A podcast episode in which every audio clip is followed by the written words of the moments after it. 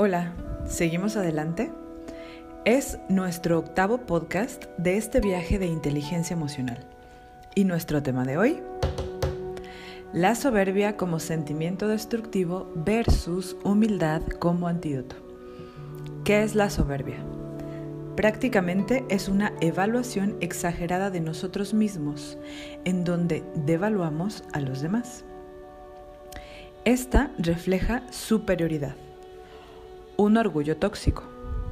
Desprecia a los demás. Se compara constantemente.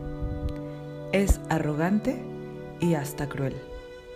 Y aunque parezca contradictorio, lo que sucede en realidad es que esta personita que experimenta soberbia, en el fondo siente miedo, inferioridad, se siente insegura y lo esconde a través de este sentimiento, que es toda una forma de operar.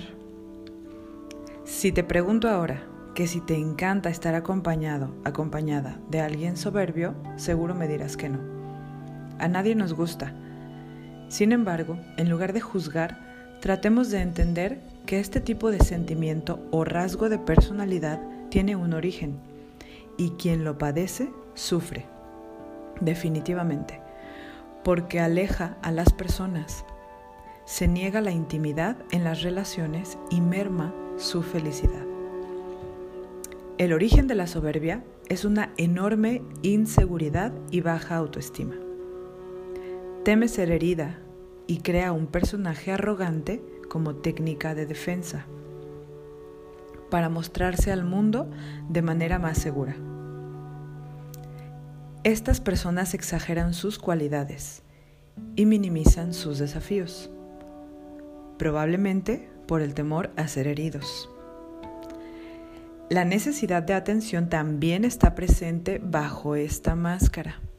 Es posible que en la infancia no se recibieran las atenciones y cuidados necesarios para desarrollar una sana autoestima, por lo que buscan autoafirmarse constantemente.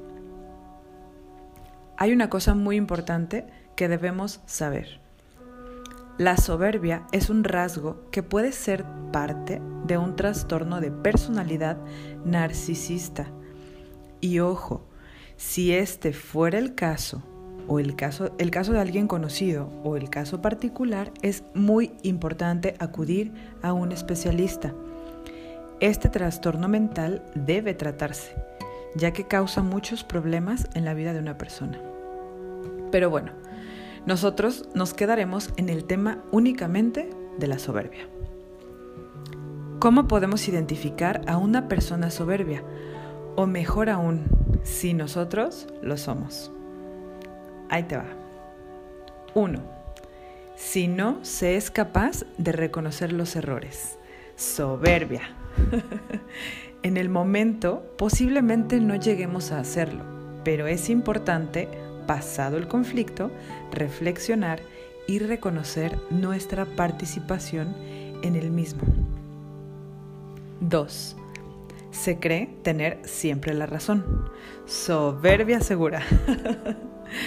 Pensar que nuestras ideas, creencias y prácticas de vida son la neta y aplican para todos es irnos muy lejos de poder empatizar y entender al otro. 3. No pedir perdón. Tómala. pedir perdón implica el reconocimiento de que nos equivocamos y cuando hay soberbia eso duele. 4. Necesitar y pedir halagos de manera constante. ¿Qué tal? La aprobación externa en todo momento. 5. Ser hirientes. Este punto ya es algo delicado, porque cuando hay soberbia y ésta se deja en evidencia, la persona llega a ser reactiva y agresiva. Puede llegar a hacer mucho daño. Cuidado. ¿Cómo nos fue? ¿Conocemos a alguien así? ¿Nosotros somos así? Si las respuestas son sí, no te inquietes. Reconocerlo es un gran paso el más importante. Ahora vamos a ver el antídoto para tratar con la soberbia. Y este es la humildad. ¡Tarán! Es una palabra hermosa, ¿a poco no? A mí me encanta. ¿Sabías que la palabra humildad viene del latín humilitas, que a su vez deriva de humus, que significa tierra? Yo lo describiría como pegado a la tierra. Qué hermoso, ¿verdad? La humildad es un sentimiento, pero también es una virtud y funciona perfecto como antídoto para la soberbia. La humildad es poderosísima y es el secreto de la sabiduría.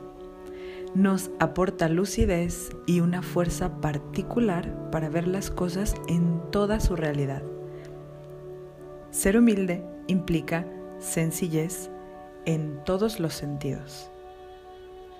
En nuestro pensamiento sobre nosotros mismos, sí reconocer las capacidades propias, las habilidades y las de los demás, pero también nuestros desafíos, con el objetivo de aprender de la vida y de nosotros mismos. Nunca dejamos de aprender, jamás. Sencillez en nuestras emociones.